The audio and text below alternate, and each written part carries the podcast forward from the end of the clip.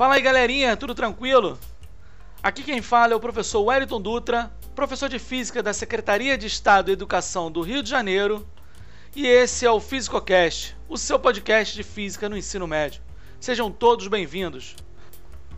Entramos agora no podcast número 4, referente ao primeiro bimestre do módulo 4 da Educação Jovens e Adultos.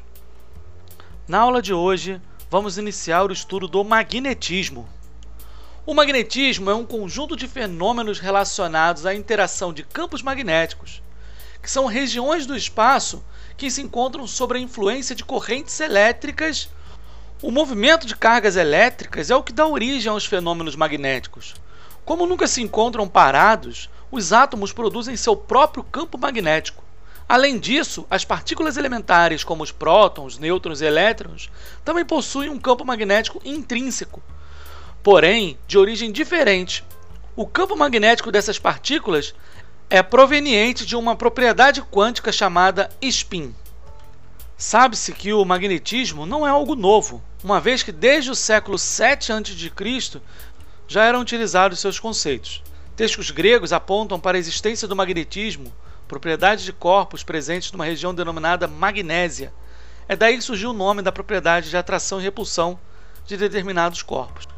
Tales de Mileto, filósofo, físico e matemático grego, que viveu em aproximadamente 600 a.C., foi quem observou a atração do ímã natural, a magnetita com o ferro. Além disso, o magnetismo proporcionou a invenção da bússola, que permitiu o avanço das navegações.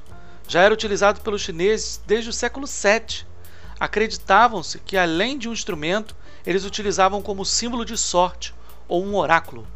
Alguns séculos depois, os estudos sobre o magnetismo e o eletromagnetismo foram se expandindo. No século XVI, William Gilbert concluiu que a Terra era magnética. É por esse motivo que as bússolas sempre apontam para o sentido norte. Em fins do século XVII, Charles Coulomb avançou nos estudos sobre a eletricidade e magnetismo, publicou A Lei dos Polos Inversos de Atração e Repulsão entre as Cargas Elétricas. No século XIX, Hans Oersted publica trabalhos sobre o eletromagnetismo e os campos elétricos.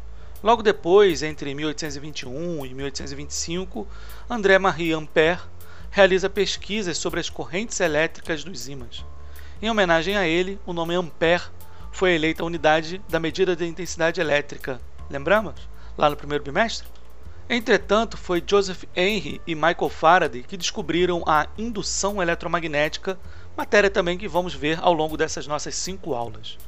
Assim, em 1865 foi o ano do marco da era da eletricidade, com a invenção do dínamo. Por meio da indução eletromagnética, o dínamo converte energia mecânica em energia elétrica.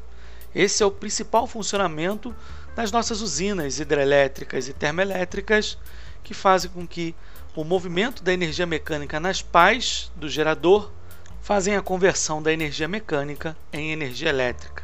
O dínamo também está presente nos carros, em que o movimento das rodas do motor faz com que também tenha esse movimento e gere eletricidade, alimentando assim a bateria do carro para você poder ouvir sua música, ligar o ar condicionado. Tudo isso vem da conversão direta de energia mecânica em energia elétrica presente no funcionamento dos dínamos. Uma parte importante do magnetismo é o estudo do campo magnético. Podemos entender melhor o campo magnético comparando ele ao campo gravitacional ou até mesmo ao campo elétrico. Nessa comparação, percebemos que eles têm características muito semelhantes.